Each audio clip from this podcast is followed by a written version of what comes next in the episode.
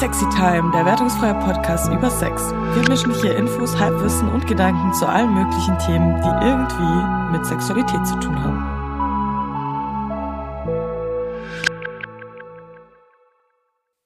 Ich bin Efi. Und ich bin Katha.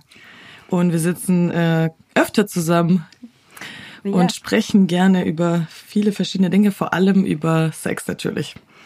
Heute nehmen wir das Ganze auch auf, so damit ihr auch was davon habt und sitzen hier mit mehr Technik als sonst, aber mit den gleichen Themen, die wir auch sonst ansprechen. Mhm. Ihr seid quasi bei unserer Entjungferung dabei. Mhm. Wir sind auch schon sehr aufgeregt und verwirrt aufgrund aller Technik und aller Dinge, aber nicht verwirrter als sonst und von daher ja, wird es schon werden. eigentlich funktionieren. Ähm, ja, also vielleicht so ein bisschen, wie wir das hier zustande kam. Dadurch, dass wir halt öfter überall auch diese Gespräche führen, ist es uns auch aufgefallen, dass Menschen entweder direkt abhauen und es nicht mehr hören wollen oder aufhören zu sprechen und äh, sehr gerne zuhören. Und im schönsten Fall auch Menschen noch mit uns sprechen. Das ist natürlich der ähm, Idealfall, wenn auch der seltenere Fall. Und äh, da ihr beim Podcast auch die Möglichkeit habt abzuschalten, dachten wir, ist es doch ein sehr fairer Weg, die Sache mit Leuten zu besprechen, die Lust darauf haben, auch Fragen vielleicht an uns zu richten und die wir uns dann anschauen oder uns dabei zuzuhören, wie wir uns Fragen stellen. Genau. Das können wir nämlich sehr, sehr gut. Mhm. Und wilde Theorien aufstellen zu allem Möglichen. Wir werden auch nicht alle Fragen beantworten. Wahrscheinlich nicht. Aber wahrscheinlich auch einige neue Fragen aufwerfen. Das hoffe ich auf jeden Fall sehr. Na. Wir sprechen heute unter anderem darüber, warum Pornos schon im alten Ägypten ein großes Thema waren, inwieweit Konsumkritik und Pornokonsum zusammengehören oder auch nicht, wie schön Pornografie fernab vom Mainstream ist und was Pornografie überhaupt mit Wandbildern und Vasen aus dem alten Griechenland zu tun hat. Ähm, außerdem geht es noch um Deutschlands Pornokonsum, aktuelle gesellschaftliche Trends, philosophische Betrachtungen und wir diskutieren ein bisschen über den Pornografiebegriff. Und wir fangen an mit der Frage, was überhaupt Pornografie mit Wandbildern aus dem alten Griechenland und Vasen aus dem alten Rom zu tun haben. Und auf der Suche so zum Thema Pornografie ist mir aufgefallen, dass ich als erstes an Internetpornos denke. Also der erste Gedanke ist irgendwas, was auf dem Computer erscheint tatsächlich. Ja, ich glaube, da sind wir alle schon vor traumatisiert quasi. Definitiv. Wobei ich sagen muss, dass die ersten Berührungspunkte mit Pornografie tatsächlich noch Kassetten waren und nicht Internet, aber das Internet so viele Videos einfach hat, dass ich glaube ich so, ja, der Bereich in meinem Gehirn dafür auf jeden Fall reserviert ist, dass ich direkt an das Internet denke. Aber im Grunde ist Pornografie so alt wie ja der Mensch fast, mal ganz ganz plakativ gesagt, weil wenn man sich so anschaut, was Archäologen eigentlich ausgegraben haben, denkt man sich, okay, so fernab ist es gar nicht, was wir haben. Wir haben uns nicht so sehr verändert, wie wir glauben. Nee, also wir benutzen Werkzeuge und äh, irgendwie haben wir auch immer Lust, zumindest äh, aufgrund von dem Bedürfnis nach Sex irgendwas zu tun. Und das kombiniert zusammen ergibt sich dann halt einfach immer überall Sex. Oh ja. Und das ist ja auch nichts Schlechtes so. Ähm, ich finde den Gedanken eigentlich ganz schön, dass die Leute damals davon auch schon so inspiriert waren. Und ich habe dann einfach mal geschaut, was gibt es denn? Und äh, in Pompeji wurde ja durch den Vulkan alles mhm. sehr gut erhalten. Und als dann die Archäologen so entdeckt haben, was da an den Wänden ist, ähm, waren sie ziemlich schockiert und haben überhaupt deshalb den Begriff Pornografie entwickelt, mm. mit dem, wie wir es heute kennen. Also die Bedeutung ist eigentlich darauf zurückgehend, dass sie nicht wussten, wie sie das beschreiben sollen, was sie da sehen. Und es dann Pornografie genannt wurde. Mm. Interesting. Und ich habe auch mal so die besten Dinge rausgefunden, die man da so, oder was heißt die besten? Ist, äh, ich kann jetzt nicht gut Latein, ich bin auch keine Archäologin, aber was ich so mit meinen begrenzten Fähigkeiten finden konnte. Und ähm, zwar ist relativ populär der Papyrus von Turin. Der ist leider nicht mehr so gut erhalten. Ich habe ein bisschen die Theorie, dass sie auch Warum nicht so motiviert. Wohl? Genau, exakt, mein Gedanke.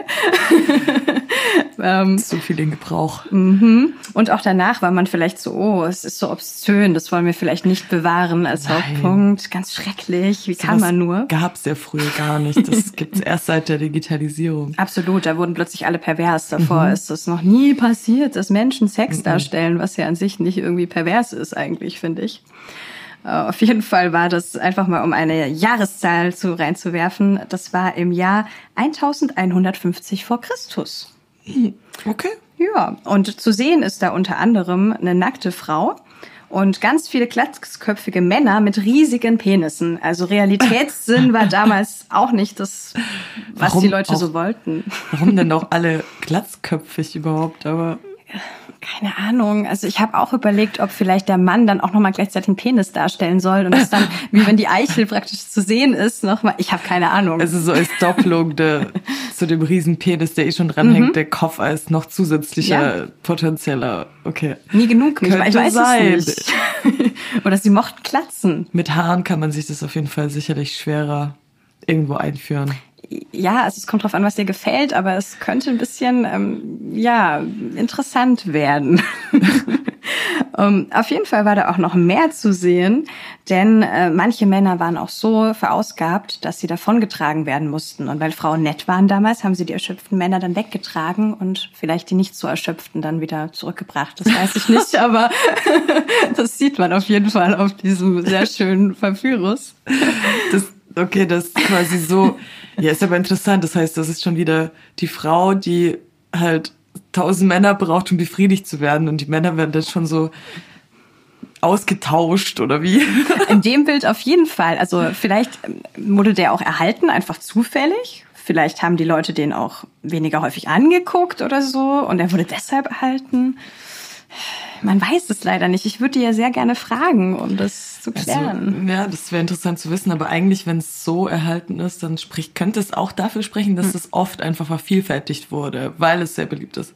Stimmt, vielleicht ist nur einer übrig geblieben. Und es war in Wahrheit damals so das geläufige Werk, um irgendwie zu masturbieren oder die Inspiration zu holen. Die Frage ist ja auch, für wen, an wen das gerichtet war. Es kann ja auch sein, dass das jetzt was ist für Frauen und gar nicht, also heterosexuelle Frauen natürlich, ähm, gar nicht an Männer primär. Es könnte natürlich auch sein. Wir wissen ja nichts, wer das verfasst hat, warum. Wir wissen nur, dass normalerweise ein Penis nicht halb so groß ist wie ein Mann. Also von daher war es jetzt nicht so realitätsnah unbedingt, aber wäre auch etwas schmerzhaft wahrscheinlich auch. Unpraktisch auch. Also dann könntest du ja wirklich nichts nichts mehr tun, außer einen Penis haben. So, also das Und vielleicht war es auch ein Fruchtbarkeitssymbol. Es gibt auch diese Venus-Figuren, die total oder über, überspitzt sind und sehr, sehr weiblich und sehr mhm. gebärfreudig. Da können wir euch auch ein paar Bilder dann äh, mal zeigen dazu. Das ist schwer zu beschreiben.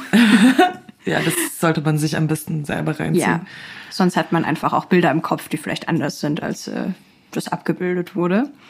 Ich fand es auch schön, dass sie damals schon voll divers waren. Also ähm, im Sinne zumindest, was die Sexpraktiken angeht, denkt man ja auch so, BDSM ist jetzt eine ganz neue Sache.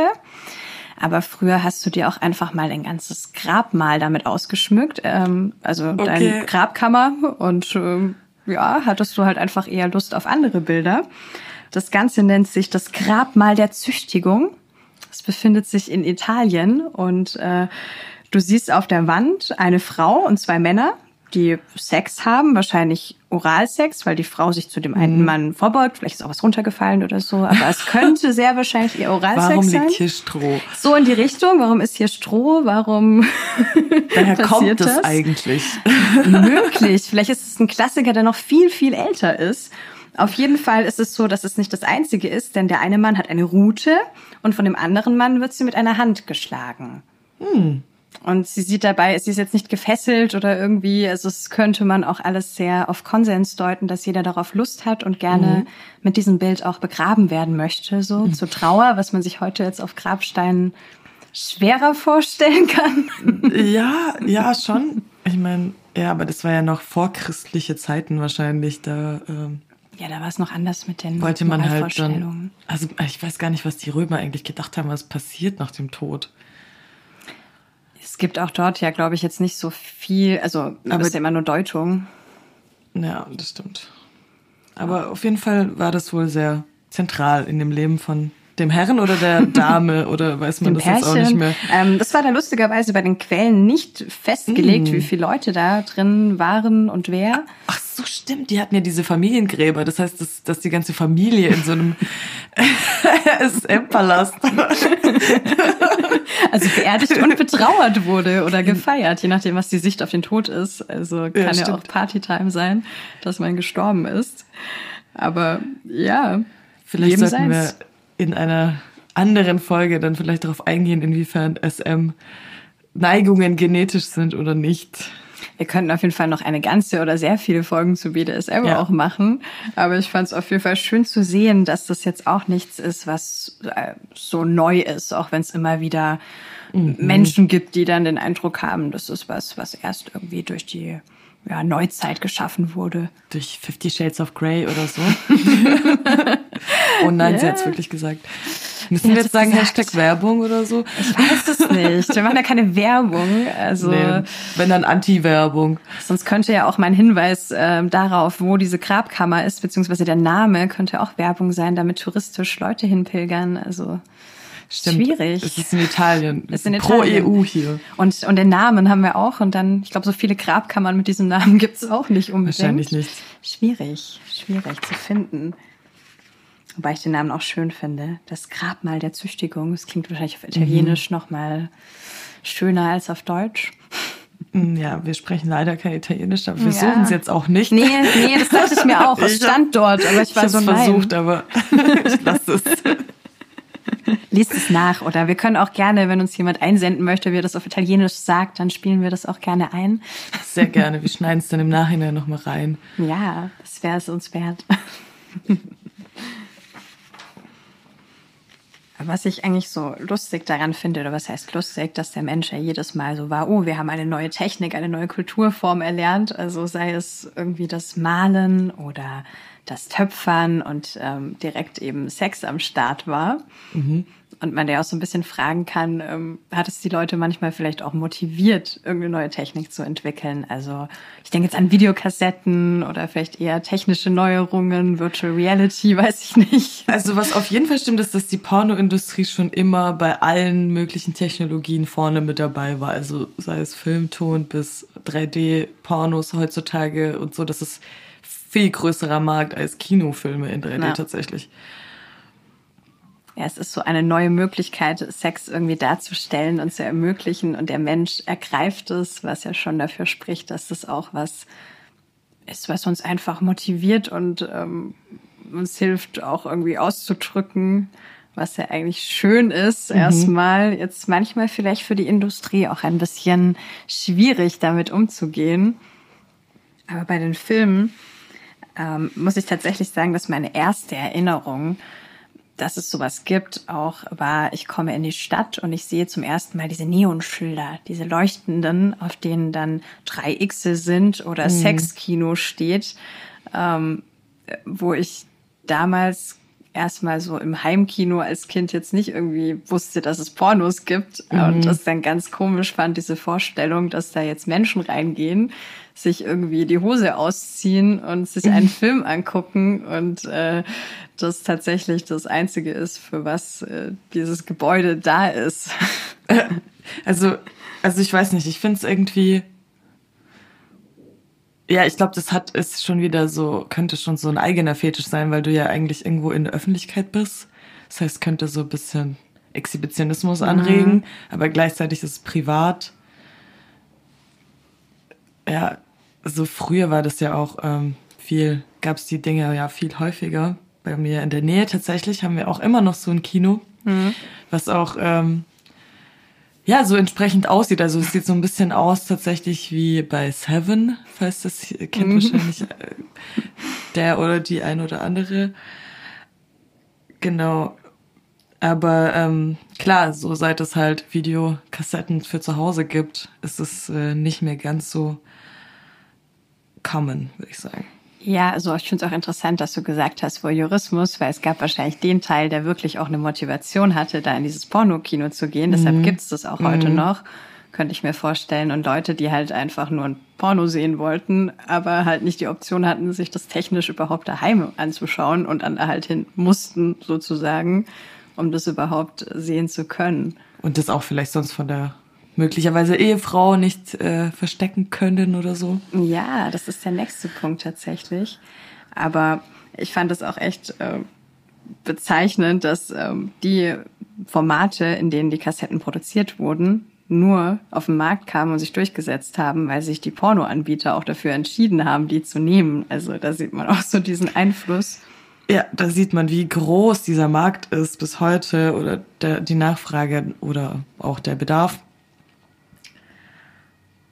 Und das ist halt auch, also man denkt natürlich auch an diese sehr modernen Kinos, aber was ich absolut nicht wusste, war, dass 1910 es schon der absolute Hit war, dass Reisende Kinos eben äh, am Start waren und am letzten Abend, also diese Kinos waren meistens mehrere Tage an mhm. einem Ort und am letzten Tag gab es dann den Gentleman's Night oder sowas wurde es genannt dann oder auch unter der Hand halt nur beworben und da wurden dann Pornos gezeigt, uh. was ja übel illegal war damals und mhm. das halt der letzte Tag, dann bist du gegangen, hast das Geld gehabt, das waren auch meistens ähm, kleine Produktionen, Amateurfilme, jeder hatte Masken auf, weil es ja alles illegal war.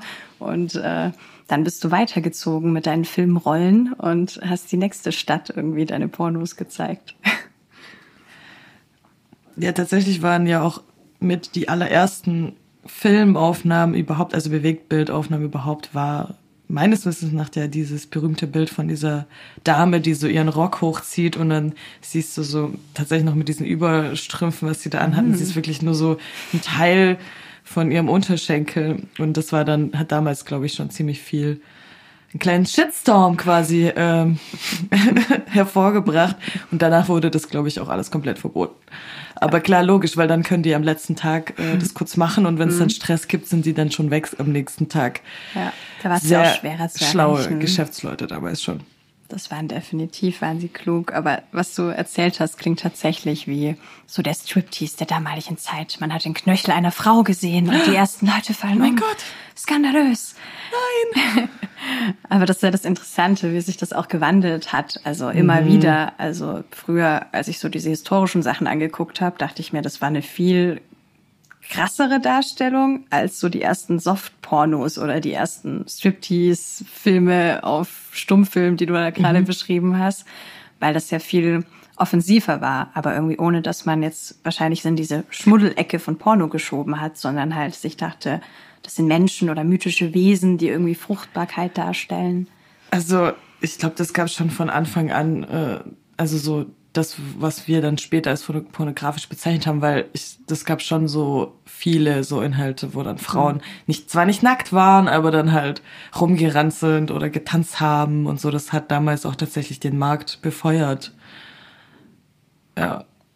Ja, stimmt. Ich habe auch dann so Bilder gesehen, als ich so gesucht habe von schwarz-weiß Menschen, die Sport machen oder hüpfen, mhm. während sie Sportkleidung tragen. Und das war halt dann schon nach der Bewertung damals Pornografie. Mhm. Obwohl die Leute vielleicht auch gar nicht alle, also natürlich gab es professionelle Pornografie, die erzeugt wurde, aber die Statuen, wo wir vorhin davon hatten, die Venusfiguren, hätten ja auch als pornografisch dann oder wurden bewertet als pornografisch. Die Leute, was das geformt haben damals, waren nicht, oh, wir machen jetzt Porno, sondern nee. oh, wir stellen was dar, was uns bewegt oder Teil mhm. unserer Kultur ist oder was darstellt, was wir sehen.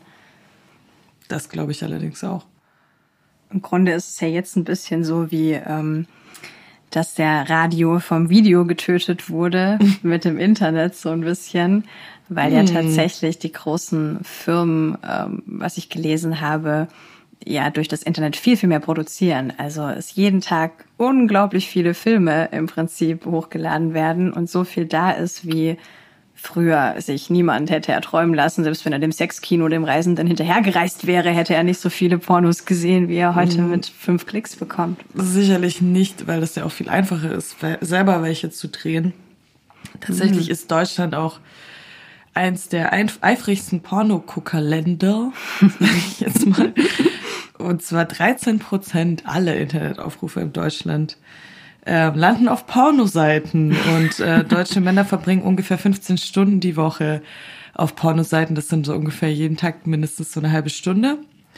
Witzigerweise verbringen sie aber äh, pro wie soll ich sagen, Besuch, ja. pro Besuch neun Minuten und 57 Sekunden. Das heißt, sie gucken dann eigentlich theoretisch dreimal am Tag Pornos, wenn man es jetzt mal so dumm aufrechnet. Aber auf der gesamten Seite nur neun Minuten. Ja, also ich, also ich weiß jetzt gerade nicht mehr die Spezif also ich weiß gerade nicht mehr, ähm, was sie da genau gemessen ja. haben, aber ich glaube insgesamt ich finde das ziemlich wenig. Also, also, überhaupt was zu finden, was brauchbar ist in neun Minuten. Also Respekt. Also, es sind Männer, deswegen. Also bei Frauen habe ich jetzt irgendwie ah. nichts gefunden. In den USA sind es eine Minute länger und auf den Philippinen zum Beispiel sind es 13 Minuten und 50 Sekunden. Da frage ich mich, ob äh, man den Frauen in den Philippinen äh, Glück wünschen kann. Die waren mm. nämlich die, die am längsten auf den Seiten sind. Oder vielleicht die Männer einfach nur am wählerischsten sind, was die Pornos angeht. Das können wir natürlich nicht wissen. Schlechteres WLAN vielleicht auch einfach. Und mm. du brauchst länger, bis es lädt, weil aber dann müsste Deutschland deut deutlich länger auf den Pornos sein. Wir sind doch die mit dem schlechtesten Internet. Also im ländlichen Raum schon ein bisschen, habe ich das Gefühl, auch aus eigener Erfahrung, weil ich tatsächlich, äh, es mich, glaube ich, eher demotiviert hat, im Internet Pornos anzuschauen, weil schlechtes äh, WLAN und du sehr viele Pixel erstmal lädst. Und, hm. Aber das könnte diese Zeit erklären. Oder vielleicht sind sie wirklich glücklicher oder unglücklicher, je nach Frage. Wobei ich auch eine, eine Sache gefunden habe, die mich wirklich verstört hat. Also es gibt ja eine größere Pornoseite, die da ihre Statistiken immer offenlegt mhm. und was so gesucht wird. Und dann schaue ich so bei Deutschland, schaue so die Kategorien an. Das war alles sehr faszinierend, aber eins war dann so Trending, also was so am meisten neu gesucht wurde. Was okay. suchen die Deutschen? Die Deutschen suchen nach der Deutschen Bahn. Was? Nach der Deutschen Bahn. Auf es, den Pornoseiten. Auf den Pornoseiten. Also auf dieser einen, die diese Statistik erhebt. Ist ja jetzt, es gibt ja nur eine Ja und bei den Trending, also es sind ganz andere Trending-Sachen noch mit dabei, so diese, was man eher mhm. so vielleicht auch als Sexpraktik oder so dann verbucht. Aber die Leute suchen nach Deutsche Bahn als Trending-Wort im Jahr 2019. Okay. Das heißt, die Deutsche Bahn und ihr Service bewegt die Menschen vielleicht bisschen ihre Fantasie, um da Sachen zu kompensieren, die einfach schrecklich sind, wenn man also aus meiner Sicht Deutsche Bahnnutzer ist, wobei ich nicht automatisch davon fantasiere. Ja, oder weil sie halt so viel Zeit in der Deutschen Bahn verbringen, kommen sie drauf und mm. nutzen das herrliche WLAN in den, in den CEs. Aber dann muss ja sehr vermögende Menschen. ja, das stimmt allerdings.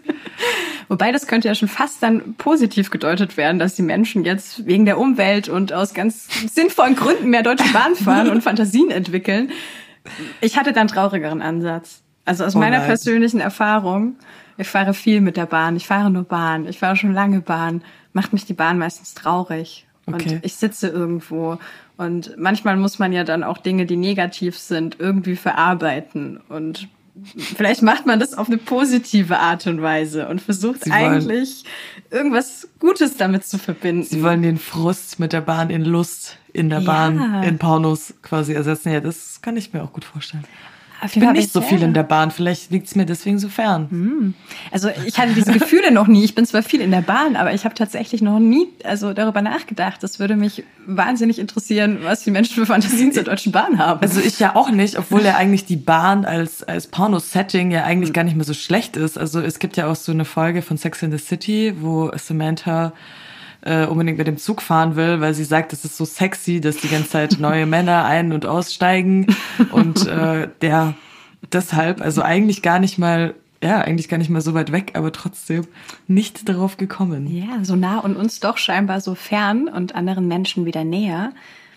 Wobei ich gerade auch drüber nachgedacht habe, da Amateur so unglaublich beliebt als Kategorie ist, mhm. auch wenn mhm. man auf diesen Seiten wenig echte Amateurpornografie mitunter findet, dass die Leute ja vielleicht daraus eine Kombi machen, dass sie halt wirklich mehr in der Bahn mhm. sind und das ein öffentlicher Raum ist und die anderen Räume schon ausgelastet sind und man schon genug Fantasien hatte und sich jetzt was Neues wünscht. Oder vielleicht ein Anzeichen dafür, dass die Deutschen vielleicht die Sexualität doch mehr in die Öffentlichkeit tragen wollen. Weil, also ich mhm. weiß auf jeden Fall, dass in Japan diese, diese Kategorie, glaube ich, schon beliebter ist. Also nicht mit der Deutschen Bahn, sondern ähm, Kennst du diese Videos, wo dann so äh, Frauen, es ist eher so übergriffiger Natur, würde ich mal sagen, wo die sich dann so weil das so eng ist in den Bahnen Ja. und dann äh, von den Männern da die Frauen meistens irgendwie ähm, überfallen werden oder einfach nur angespritzt werden. Ich weiß nicht, wie soll ich das sagen? Ja, dies- dieses, äh, es ist eng in der Bahn, Menschen berühren sich Mhm. und äh, manche Menschen äh, belästigen andere Menschen oder wenn es jetzt konsensuell dargestellt wird, dass alle Bock drauf haben, wäre es Mhm. ja in Ordnung, aber Da müsste ich mich, ähm, glaube ich, mehr reinfuchsen, was ich aber nicht möchte. möchtest du nicht, dass Google diese Informationen über dich hat und irgendjemand dich darüber erpresst, dass du primär nach ähm, Pornografie aus Japan und den dortigen Verkehrsmitteln googelst? Wow, daran, soweit habe ich nicht mehr gedacht, aber ich glaube, nach dem, was wir alles jetzt gegoogelt haben und auch googeln werden, äh, wird Google, glaube ich, eh ein ziemlich verstörtes Bild von uns haben. Ja, ich glaube, sie sind sich weder sicher, wie alt wir sind, welches Geschlecht wir haben, noch was wir sonst tun. Also ich glaube, wir haben es geschafft. Verwirrung. Wichtig. Außer Google ist schlau genug, uns mit dem Sexy Time Podcast zu verbinden. Jetzt tun sie es vielleicht. Sie haben es gehört. Haben wir Ich unsere hab's Handys versaut, tut mir Ah. leid. Jetzt sind wir doch nicht mehr anonym im Netz unterwegs. Verdammt. Verdammt. Davor Danke, Merkel. So. Aber apropos anonym, was mich bei diesen Zahlen auch fertig gemacht hat, weil ich mich neuerlich äh, sehr ähm, äh, fremd gefühlt habe, war, wo schauen Menschen Pornos? Also auf welchem Gerät? Jetzt nicht welcher Ort, sondern Hm. wo. Und weltweit schauen die Menschen am meisten auf ihrem Handy Pornografie. Mhm. Also die Deutschen waren nebst Russland, glaube ich, die, was noch am meisten es auf dem Bildschirm nutzen. Da habe ich mich dann wieder so zurückgefunden. Russland und Deutschland auf dem gleichen technologischen Stand. Ist das nicht schön? Ja, was fast alle Länder eint und ein bisschen traurig ist, ähm, die Leute suchen auf jeden Fall unter den meisten Begriffen, die sie eingeben auf dieser einen Webseite, die eben diese Daten zur Verfügung stellt, nach sich selbst. Deutschland gibt als erstes Deutsch ein und dann German. Also beides. Also äh, Platz eins und zwei ist einfach nur die Ach so, eigene okay. Identität. Und also ich weiß auch nicht mehr, ob German oder Deutsch zuerst war, aber es läuft ja aufs Gleiche hinaus. Und dann bin ich alle Länder durchgegangen. Und bis auf einzelne Aufnahmen sucht jeder in den ersten fünf Begriffen nach sich selbst einfach. Die Mhm. Ja, Schweiz. das, ist, ja. das ist mir auch aufgefallen in ähm, Afrika, in dem arabischen und dem nicht-arabischen Teil, dass man jeweils die Begriffe wählt, die eher für die eine eigene Hautfarbe oder Religion steht. Die Leute Das fand ich schon auch sehr witzig. Ja, es ist schon interessant, dass es so, ähm, das eint die Menschen, dass sie sich selbst scheinbar sehen wollen. Oder die eigene Sprache. Also ich habe mich wirklich gefragt, ich habe nämlich noch nie, glaube ich, Deutsch als Begriff eingegeben äh, oder auch nicht Ich nach auch Pornos gesucht, die irgendwie deutsche Dialoge beinhalten. Also ich habe ich hab auf jeden Fall schon welche gesehen, aber ähm, ich habe auf jeden Fall auch noch nie danach gesucht. Was ich eigentlich, also ich finde es eigentlich super witzig, weil man könnte ja eigentlich denken, dass man in gerade in Pornos irgendwas suchen würde, was du eben nicht hast. Und ich meine, deutsche Frauen oder Männer hast du ja in Deutschland viele, auch wenn manche das irgendwie anders darstellen wollen, Ja. sind immer noch in der Mehrheit. Ähm, und mir ist halt aufgefallen, dass zum Beispiel bei den homosexuellen Männern da ist der beliebteste ähm, Suchbegriff straight tatsächlich. Dann kommt Black und Daddy. ähm, genau. Und das fand ich dann so irgendwo logisch, weil ich mir so denke, ja klar, oder dieses Hetenkneten, was man vielleicht noch so kennt als Begriff. Das kenne ich tatsächlich als Aber Begriff nicht. Echt nicht? Nein, ich kenne den. Begriff nicht. Das ist halt, wenn du halt als schwuler Mann, also daher kenne ich es auf, auf jeden Fall, ähm, quasi heterosexuelle Männer zum Sex verführst, weil Ah. du halt, das ist halt so ein kleiner Ego-Push, glaube ich, auch so. Weil du ja. so, so strong bist. Das ist ein bisschen wie diese Erzählung von, ähm, dass irgendwelche Hetero-Männer irgendwelche Lesben umgedreht haben, wobei diese Mhm. Frauen natürlich dann bi waren, genau wie die anderen auch bi waren und niemand Schon. rumgedreht wird. Auf aber Fall. das kannte ich tatsächlich nicht kneten. aber ja, es hat einen, es hat den Flow. Ja, das stimmt Weshalb es allerdings. sich äh, wahrscheinlich Vielleicht das Jugendwort des nächsten Jahres, wer weiß. wird. Wenn du es noch häufig genug sagst. Wobei eher nicht, weil äh, bei den Millennials ist tatsächlich äh, ähm, Transpornos sehr beliebt. Die sind aber auch sehr ähm, im Kommen bei Männern allgemein in Deutschland und zwar äh, bei den ähm, ja eher jüngeren, sage ich mal, ist was ein Zuwachs um 167 Prozent. Und bei den über 45-Jährigen, da waren es 200 Prozent Zuwachs ähm, an Suchen und Views, soweit ich weiß. Genau, was ja irgendwie ganz witzig ist, weil das vielleicht dafür steht, dass die Gesellschaft sich vielleicht ein bisschen mehr dafür öffnet oder der, besser gesagt, der Einzelne sich wohl äh, mehr dazu öffnet oder das in seine Sexualpraktiken sogar irgendwo mit einbaut oder es vielleicht für sich selber ausprobiert, ist ja eigentlich gar nicht mal so schlecht. Nö, dass überhaupt Sichtbarkeit da ist, also dass Menschen überhaupt sich damit beschäftigen, inwieweit das jetzt im Mainstream-Porno gut abgebildet ist oder realitätsnah ist natürlich wie bei allem in. Frage zu stellen, aber dass überhaupt Menschen es dann eben wahrnehmen und sich damit auseinandersetzen, finde ich auch, spricht voll dafür, weil es doch so klingt, als ob es die Leute mehr bewegen würde, auch nochmal je nach Alter. Weil was mir nämlich, äh, was da dazu passt, ist, dass äh, bei allen äh, zu der Zeit äh, Fortnite extrem beliebt war als Pornobegriff und okay. als äh, Genre besser gesagt, was ja auch noch ähm, dafür spricht, dass gesellschaftliche Themen wohl auch in der Pornografie verarbeitet werden oder beim Einzelnen dann quasi in der Masturbation. Ja, also dass immer wieder alles auch aufgegriffen wird, sieht man auch ganz aktuell, dass jetzt so zur großen Corona-Panik passend die ersten Corona-Pornos auch entstehen oder entstanden sind, besser gesagt, also schon bestehen, was dann auch wieder absolut ist. Kommt gesellschaftlich was, oh, wir müssen irgendwie damit umgehen, lass uns einen Porno darüber machen. Wobei ich mir auch echt schwer vorstellen kann, wie man das in einem Porno verpacken soll. Aber halt so krankenschwestermäßig wahrscheinlich. So, ich muss dich desinfizieren oder, oder ich brauche eine innere Desinfektion. Also ich ähm, erinnere mich nur vage darum, um die Beschreibung, aber es geht schon so in die Richtung. Ich glaube, sie haben sich sogar direkt auf diese Stadt bezogen, wo der erste Ausbruch ah. war und dann kommt dort mm. jemand in seinem äh, Schutzanzug an und ist aber trotzdem so sexy und sein Penis ist plötzlich aus dem Schutzanzug draußen und dann muss man Dinge damit tun. Also doch so ein klassischer okay. Porno-Ablauf scheinbar. Mhm. Das ähm, müsste ich jetzt aber im Detail nachlesen oder anschauen, was ich äh, jetzt nicht weiß, wo sich diese Seite befindet und ob das kostenlos ist. Aber es gibt es auf jeden Fall.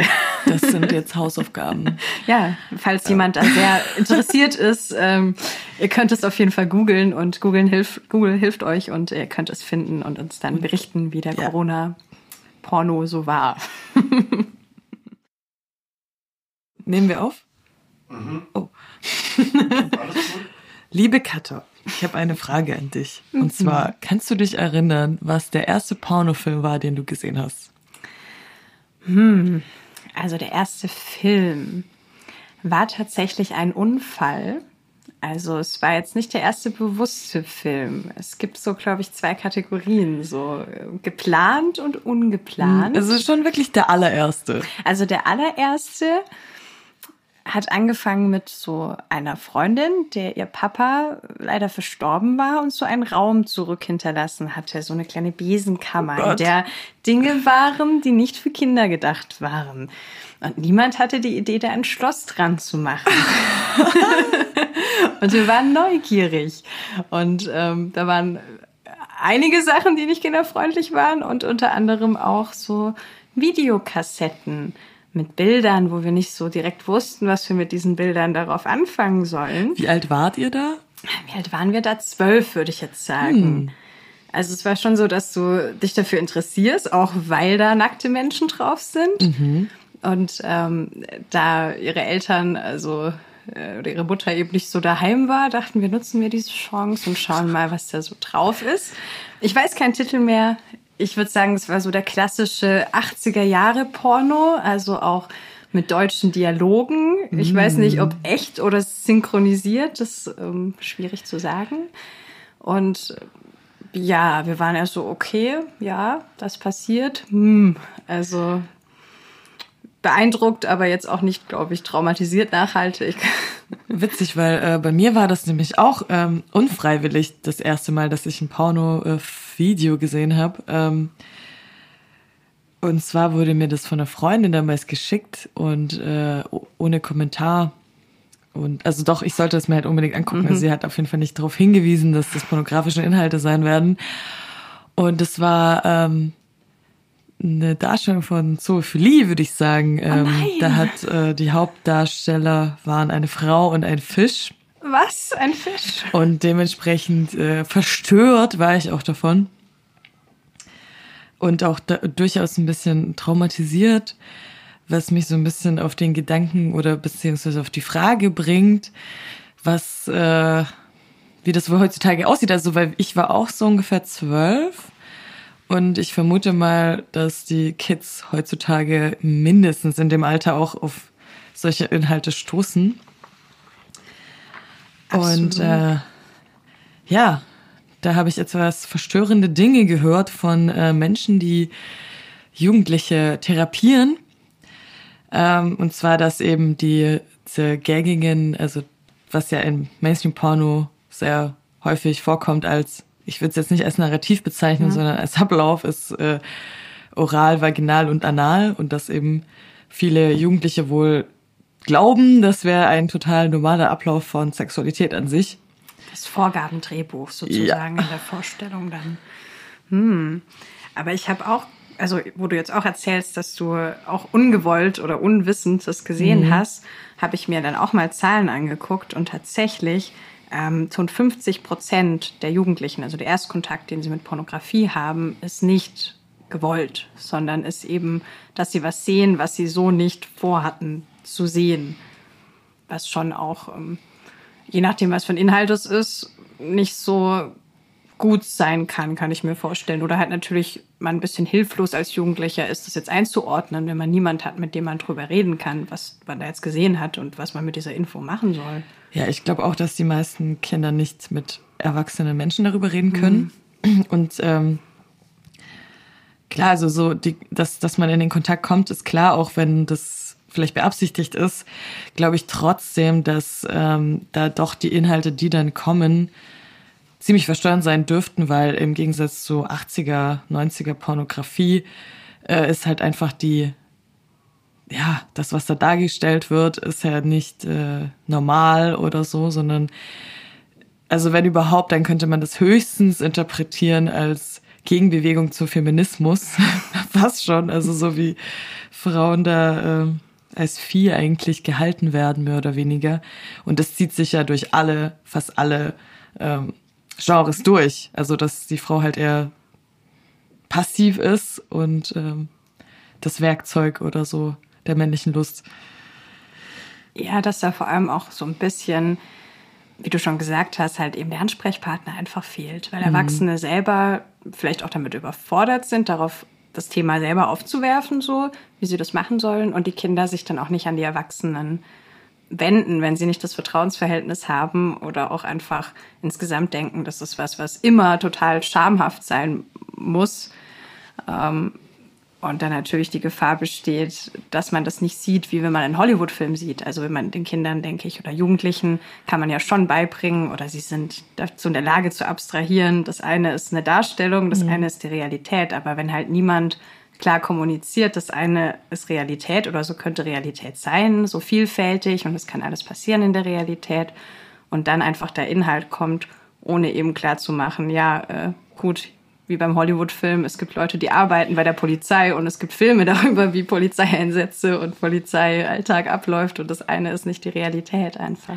Ja, also ich glaube, das ist, glaube eh schwierig, weil halt Sexualität wird ja nicht dargestellt, außer mhm. halt in Pornos und äh, das bisschen, was man in Hollywood-Filmen oder sowas zu sehen bekommt, das ist ja auch nicht, ähm, ja, ist ja eher abgekürzt, damit es eben fürs Mainstream-Publikum funktioniert und man möglichst verschiedene Altersgruppen in den gleichen Kinofilm bekommt und so weiter und so fort. Ähm, ja, es gibt so viele sexuelle Inhalte, aber es wird nicht über Sex gesprochen. Also so viel Werbung ist sexuell, so viele Dinge genau. sind sexuell, aber dieses, wie kommuniziert man, was man möchte, was ist Konsens, was ist irgendwie eigene Lust, was ist Dinge, Fantasien, die man hat, was sind Vorstellungen, die man hat. Das findet viel, viel, viel weniger mhm. Raum. Mhm. Ja, genau. Also was ich äh, auch als eher, ja, ich weiß nicht, witzig und traurigen Satz mal gehört habe von einem Millennial, ähm, ist, dass äh, eigentlich so die Selbstaussage ist, so ja, wir äh, wissen schon bevor wir das erste Mal Händchen halten, wissen wir schon, wie mhm. Analverkehr funktioniert. Und dementsprechend schwierig ist es dann auch irgendwie da einen guten, gesunden Zugang zu finden, weil anscheinend ist es wohl so, dass, das habe ich von verschiedenen Seiten äh, gehört, dass ja, beide Geschlechter glauben, ähm, diese Inhalte wären das, was das jeweils andere Geschlecht erwartet. Und mhm. aber in, in Wahrheit irgendwie keiner das eigentlich ja. machen will und am Ende das alle machen, wenn man denkt, es wäre normal oder das würde sich halt so gehören. Und es sind ja beide Geschlechter, der Mann wird ja auch wie so ein ja, Ochse dargestellt, der halt auch ja. einfach auch nur zu leisten hat, was ja irgendwie ein bisschen auch unsere Gesellschaft abbildet, äh, dass wir ja mhm. auch nicht individuell auf unsere Bedürfnisse eingehen oder ja, unsere Gedanken, sondern eigentlich nur versuchen, irgendwas zu entsprechen oder zumindest von uns erwartet wird, gewisse Dinge zu erfüllen.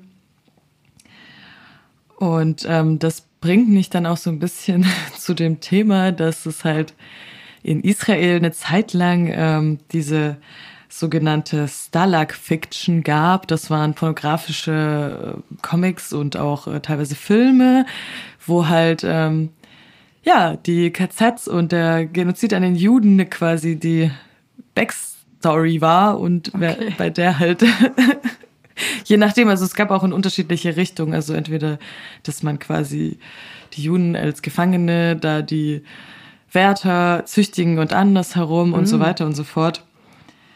Was mich halt immer wieder zu der Frage bringt, inwieweit Sexualität an sich eigentlich irgendwie damit zu tun hat, irgendwelche Traumata zu verarbeiten, die man vielleicht ja. in seinem Leben hatte.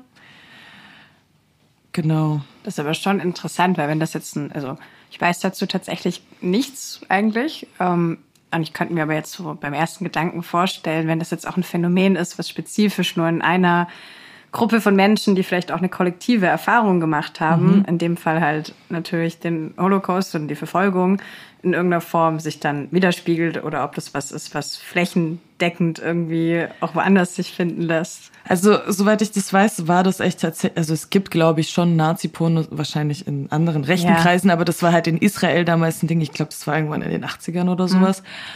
Und das war echt so ein Jugendbewegungsding tatsächlich. Die Jugend hat dann quasi ähm, wahrscheinlich diese Dinge, was sie ja nicht selbst dann schon erlebt haben, mhm. irgendwie verarbeitet in diesen Pornos. Und es wurde auch, das gab es echt nur ganz, ganz kurz, okay. weil das halt total ähm, ja verboten ja. wurde und man das halt nicht machen durfte, obwohl ich das eigentlich ja, jetzt mal eine interessante Herangehensweise über den Zweiten Weltkrieg nachzudenken ist.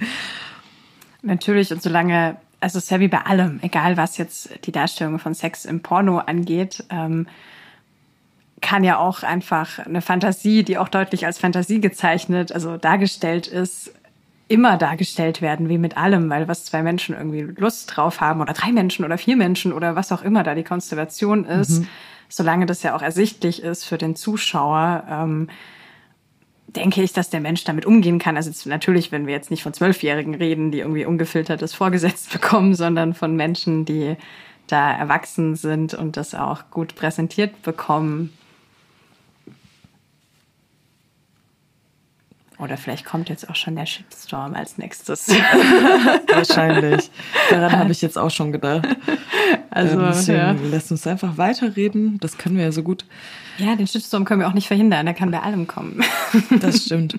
Das sind wie die Naturgewalten schon fast. Man weiß es nicht, was auf einen zukommt und warum. Ja, und alle warten ja auch so auf den nächsten Shitstorm eigentlich ja, schon es ist fast. Die Stille vor dem Sturm. Jeder ist oh, so, okay, es kommt was oder kommt nichts.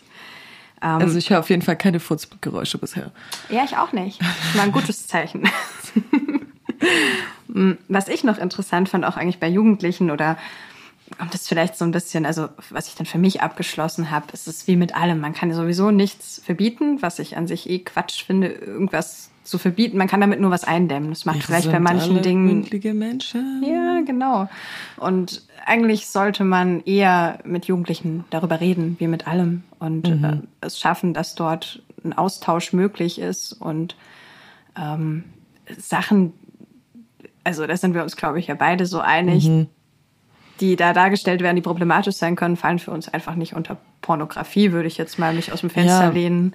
Das hatten wir ja auch schon angedeutet, ähm, die Frage so, oder ja, was heißt, was ist überhaupt Pornografie und was gehört dann überhaupt noch zur Pornografie? Weil wenn man das jetzt so definiert wie wir, dass es halt ähm, Darstellungen sind von einvernehmlichen sexuellen Akten, beziehungsweise für uns ja sexuelle Akte an sich erstmal nur durch den Konsens überhaupt erst mhm. sexuell werden. Alles andere ist übergriffiges Verhalten und äh, noch Schlimmeres halt. Ja.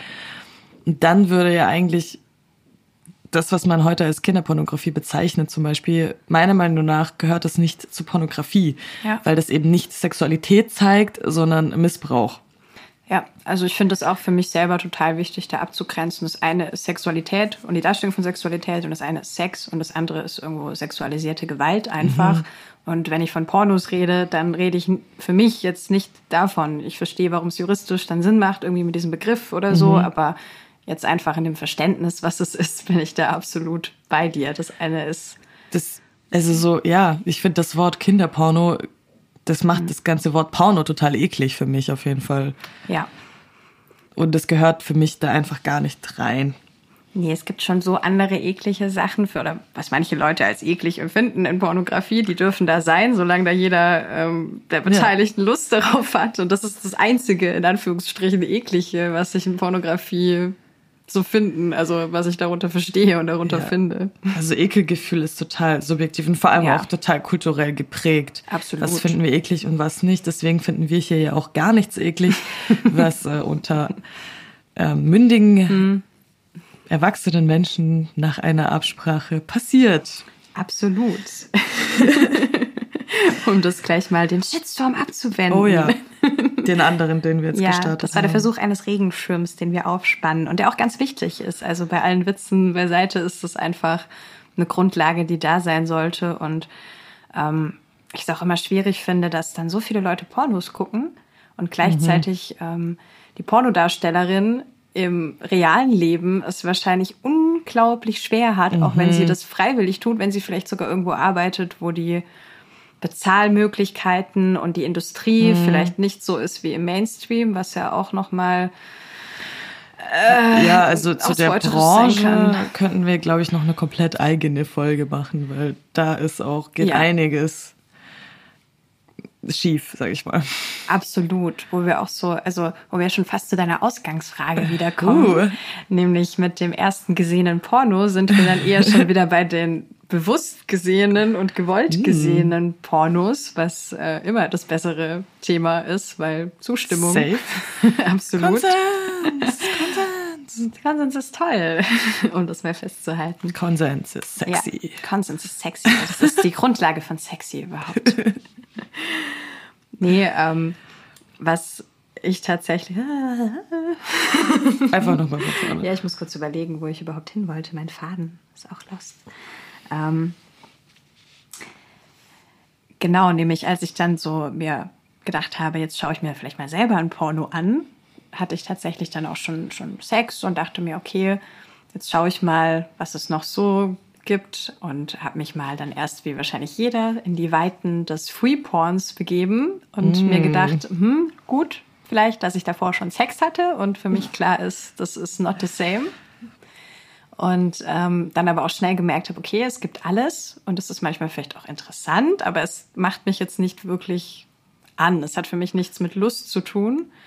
Und dann ganz froh war, rauszufinden, dass es doch auch Dinge gibt, die da, mhm. oder Produktionsfirmen und Filme, die da mehr auf Lust und auf mhm. besser ausgeleuchtete Lust. Das Szenen. hört sich so bekannt an, so mhm. wie Erika Lust zum Beispiel. Ähm, ja. Die hat nämlich auch eine schöne ähm, Aussage mal äh, getätigt zum Thema ähm, Pornografie und Jugendliche. Sie hat nämlich auch gesagt, dass äh, sie auch findet, dass wir nicht eigentlich nicht verhindern können, dass die Kinder das angucken, sondern eigentlich nur, was sie dort finden. Ja. Oder ob es überhaupt nur dieses eine Modell zu finden gibt, wie ich jetzt finde, aktuell. Mhm. So. Ich glaube, Vielfalt ist da halt einfach wie bei allem der Schlüssel, weil in der Realität mhm. ist es ja auch so. Sex ist nicht ein Drehbuch, Sex ist nicht irgendwie eine An Aneinanderreihung von irgendwelchen Praktiken und das, natürlich kann es das sein. Und wenn für den einen dieser Ablauf, den man im Porno sieht, genau das Null plus Ultra ist, okay, aber es gibt halt tausend andere Sachen mhm. und das ist so viel spannender, das eben auch mal zu sehen oder deutlich zu machen, das gibt es, als einfach immer nur das Gleiche immer wieder zu sehen. Und auch bei Erika Lust war tatsächlich auch mein erster Berührungspunkt. Jetzt müssen wir, glaube ich, Hashtag-Werbung machen. Möglich. Ich glaube auch, jetzt ist der Moment gekommen. Aber ich kann auch einfach noch ein paar in den Pott schmeißen, dann sind wir hier kein Monopol zumindest, würde ich sagen. Ähm, denn die ist da nicht die einzige in dem Industriebereich oder auch nicht mehr so industriellen Pornoproduktion. Ähm, es gibt nämlich noch einige andere. Zum Beispiel Arthouse Vienna, worauf ich gestoßen bin, weil das eine der mitwirkenden Frauen vorher eine sehr erfolgreiche Opernsängerin war, mm. die sich dachte, oh, ich möchte aber gerne Pornos produzieren und das anders als andere Leute es vielleicht schon tun. Und was ich dort, also die hat ganz viele Konzepte und was ich ganz interessant fand, war Blackbox, heißt eine ihrer Serien, die sie, also nicht nur sie, da sind noch mehr Leute beteiligt mhm. und manche auch für eigene Unterpunkte eben zuständig. Ähm, das ist ein leerer Raum bei der Blackbox und das ist keine Crew anwesend, es gibt kein Drehbuch, die Leute gehen da rein, das sind Pärchen, das sind vielleicht auch eine Person alleine und dann ist es so aufgebaut, dass es gefilmt wird, was passiert, was die Person auf diesem mhm. Bett dort tut. Und was auch mhm. mal weggeht von diesem gescripteten, jetzt muss das passieren, mhm. jetzt muss die Sexpraktik irgendwie erfolgen, wie es vielleicht in einem großen Mainstream. Also so Amateurpornos, aber in professionell ausgestattet quasi. In, in besser, besser beleuchtet sozusagen auch. Mhm. Also es gibt noch mehr Konzepte, aber es geht alles so in die Richtung, auch vielfältig zu zeigen und auch ohne, ohne Skript zu zeigen, was geht.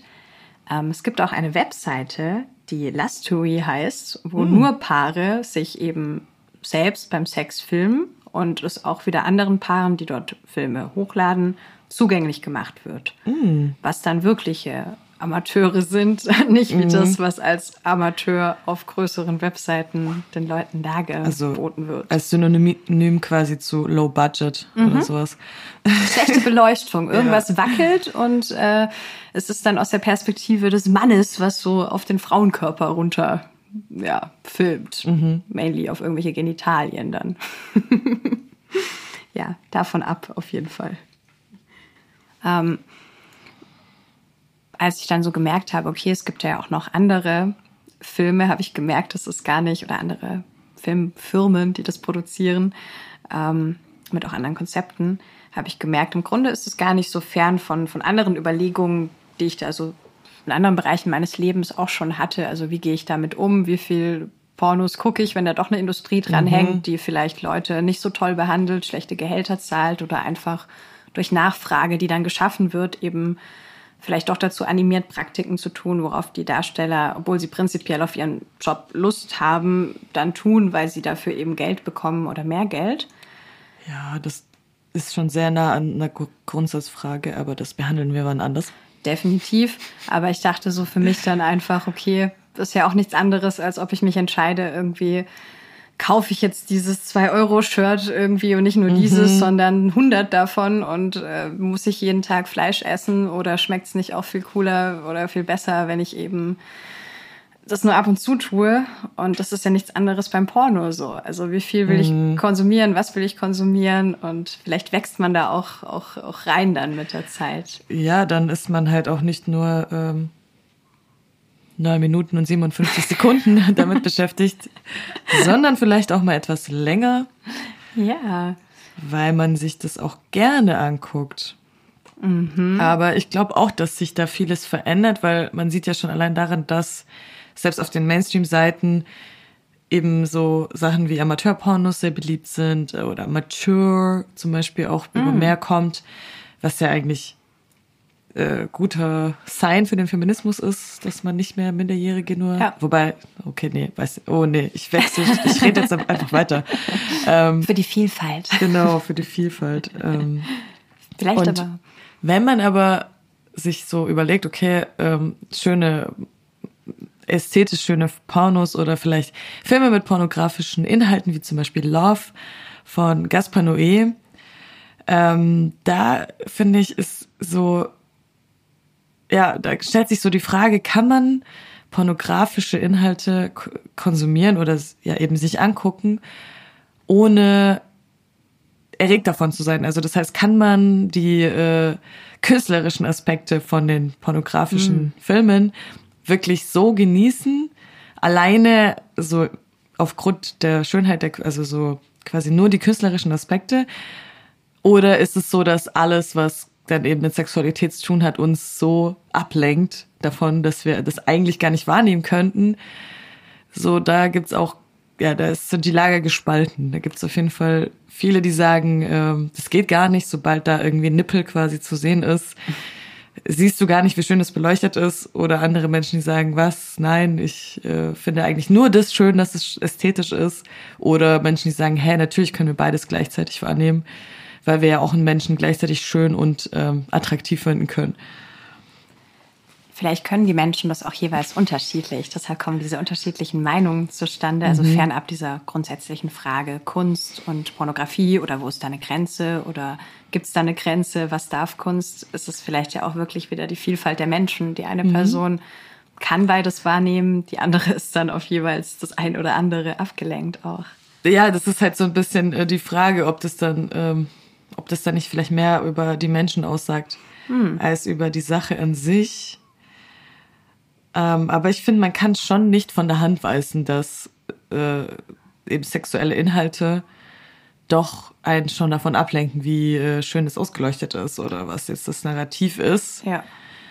Ähm, aber ich glaube, das ist glaub, also ich glaube, das ist das Reizvolle eigentlich an Pornografie, dass du eben genau diesen dich bewegst auf diesen, also wenn es halt schöne Pornografie ja. ist, sage ich jetzt mal, auf dieser Grenze zwischen irgendwie rein sexueller Erregung und ich sag mal intellektueller Erregung vielleicht oder mhm. ästhetischer Erregung.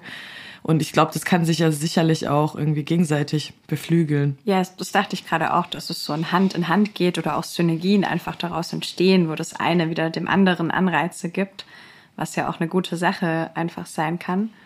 Und auch zu dieser Frage, ähm, können wir sexuell, also ist dieser sexuelle Trieb für unsere Wahrnehmung so mhm. entscheidend. Ähm, fand ich sehr interessant. Es gab eine Untersuchung, da wurde gemessen bei den Menschen ihre sexuelle Erregung, wenn ihnen pornografische Inhalte gezeigt werden. Das Interessante war, Männer und Frauen sind gleich erregt, also körperlich. Das wurde äh, mit so einem Tampon-ähnlichen Gegenstand in der äh, Vagina und in Bereichen der Vulva sozusagen äh, getestet. Also mhm. die Erregung, die Durchblutung und beim Mann ähnlich, eben am Penis. Und man kam zum Ergebnis, okay, das ist gleich, aber Frauen schätzen das unterschiedlich ein als Männer. Das heißt, mhm. die Erregung biologisch ist die gleiche, aber dein Kopf, der dir sagt, bin ich davon erregt und wie sehr bin ich davon unter, also erregt, mhm. war unterschiedlich, was ja wieder auf diese Wahrnehmung, also dass der Mensch auch individuell es anders wahrnimmt, obwohl er vielleicht biologisch gleich erregt ist. Mhm. Und war das jetzt bei Männern eher also so, haben es Frauen eher unterschätzt oder überschätzt? Sie haben es eher unterschätzt. Also sie haben gesagt, dass dieser Inhalt sie jetzt weniger angeregt hat. Also ich glaube sowohl im Gesamten, also bei allen Inhalten, mhm. wie auch den unterschiedlichen Inhalten. Hm. Also es gab da neutrale Bilder, irgendwelche Naturbilder, die zwischendrin gezeigt wurden und dann unterschiedliche Varianten von hetero- und homosexuellem ähm, Sex, der gezeigt wurde. Mhm. Und auch eher Gewalt betont oder eben mit mhm. gewalttätigen äh, Aktivitäten versehen oder eben nicht. Mhm. Und äh, insgesamt haben die Frauen es niedriger eingeschätzt. Hm. also im Durchschnitt. Das war jetzt natürlich nicht für alle repräsentativ, aber im Durchschnitt. So wie Immer. Eigentlich alle. Ja, das ist ja auch das Schöne. Ich glaube auch zu dieser Frage, so Sex ist so individuell und auch bei dieser Wahrnehmung von Pornografie mhm. und das sollte ja auch bei der Darstellung dann sein. Ganz viele unterschiedliche Körper und äh, Sachen, die passieren, so dass für jeden halt. Und Abläufe. Abläufe und Konstellationen, alles eigentlich. Das macht das erst so schön, wenn das alles möglich ist und dargestellt ist, dass für jeden einfach was dabei ist. Also was ich auch immer ganz witzig finde, ist so diese Diskrepanz zwischen Menschen, also dem, was Menschen zugeben quasi an Pornokonsum oder wie viele, zum Beispiel vor allem Frauen auch, ähm, sagen, nein, niemals äh, gucken sie Pornos oder masturbieren, dementsprechend auch nicht. Oder Männer und dann aber mit den tatsächlichen äh, Marktanteilen, also so, das ist die Pornoindustrie so, die, da fließen so viele Gelder, mehr als teilweise in Hollywood, also so total verrückt. Und gleichzeitig will es irgendwie keiner zugeben, hm. dass man Pornos guckt aber eigentlich, wir wissen alle, dass man es eigentlich jeder wahrscheinlich irgendwie macht. Und dann gleichzeitig so dieses, man verdrängt es total in der Gesellschaft, aber gleichzeitig ist die Gesellschaft ja total pornografisiert fast schon. Also mhm. so wie die ganze Werbung und das alles, das ist ja nicht einfach nur sexualisiert, sondern ich finde es schon äh, explizit pornografisch. Ja. Und man sieht das ja auch so an den E-Girls und diesen komischen neuen Trends, wie zum Beispiel dieses Achigao. Ähm, das ist so ein äh, Gesichtsausdruck aus äh, japanischen Pornos wo du dann, so das sind alles junge Mädchen, die irgendwie so den Mund aufmachen und ah, die Augen verdrehen und dann so diese, ja, ja, genau, und dann so die Zunge so komisch rausstrecken. Also irgendwie, man will es nicht zugeben und mhm. gleichzeitig ist es so im Alltag so total ja. altgegenwärtig. Und das ist ja eigentlich ganz schön scheinheilig und spielt ja auch wieder da mit rein, dass eben Kinder leider, so wie wir auch, diese Erfahrung ja. machen, teilweise unfreiwillig auf solche Inhalte zu stoßen und dann auch allein damit zu sein ähm, da fehlt einfach irgendwie der Diskurs. Deswegen lasst uns darüber reden. Ja, reden, reden, reden ist da auf jeden Fall die einzige Möglichkeit. Da geht's mir nämlich wie dir, wenn nur die Gesellschaft dann auch immer den Zeigefinger auspackt und sagt, ja, aber der böse Porno ist daran schuld, sollte man doch uh. eher, ja genau, böse, buh heißt es dann ganz schnell, anstatt eben mal darüber zu reden, dass wir vielleicht auch eine Gesellschaft sind, die ein Problem hat, überhaupt über Sex zu reden mhm. und aber ganz schnell dabei ist, Dinge zu sexualisieren und das dann auch gar nicht mehr so wahrzunehmen, dass das ein Problem ist. Also sowohl und bei Männern halt und Frauen. immer Kapital direkt rauszuschlagen. Also eigentlich wird halt der, so nach meinem Gefühl fast schon der Sex oder Sexualität des Menschen total verleugnet, aber total verkauft gleichzeitig.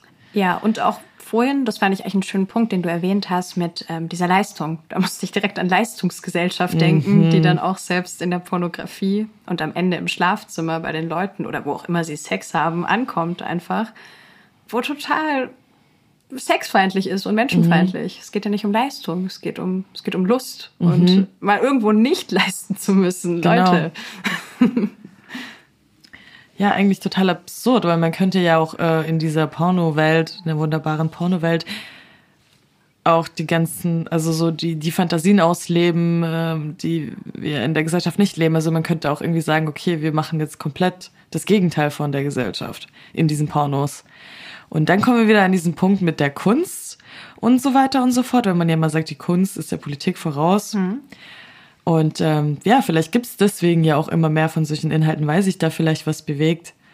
Und ähm, das ist auch einer der Gründe, warum wir das hier machen, weil nicht nur wir gerne darüber reden, sondern ich glaube, bei allen Menschen äh, Sex, glaube ich, eines der absoluten Lieblingsthemen. Ja, ich glaube, das können wir auch heute nochmal, haben wir das so richtig schön festmachen können. Das war schon immer da. Es wird wahrscheinlich immer da bleiben. Es wird bei jeder neuen mhm. Technik immer wieder auftauchen. Und warum da nicht drüber reden? Mhm. Deswegen, ich glaube, wir können so zusammenfassen, Pornos ja und auch sonst andere pornografische Inhalte, aber bitte ein bisschen mehr Vielfalt und deutlich mehr Konsens. Ja, viel mehr Konsens, eine große Portion davon und eine große Portion Vielfalt und dann könnte das für alle was Schönes sein.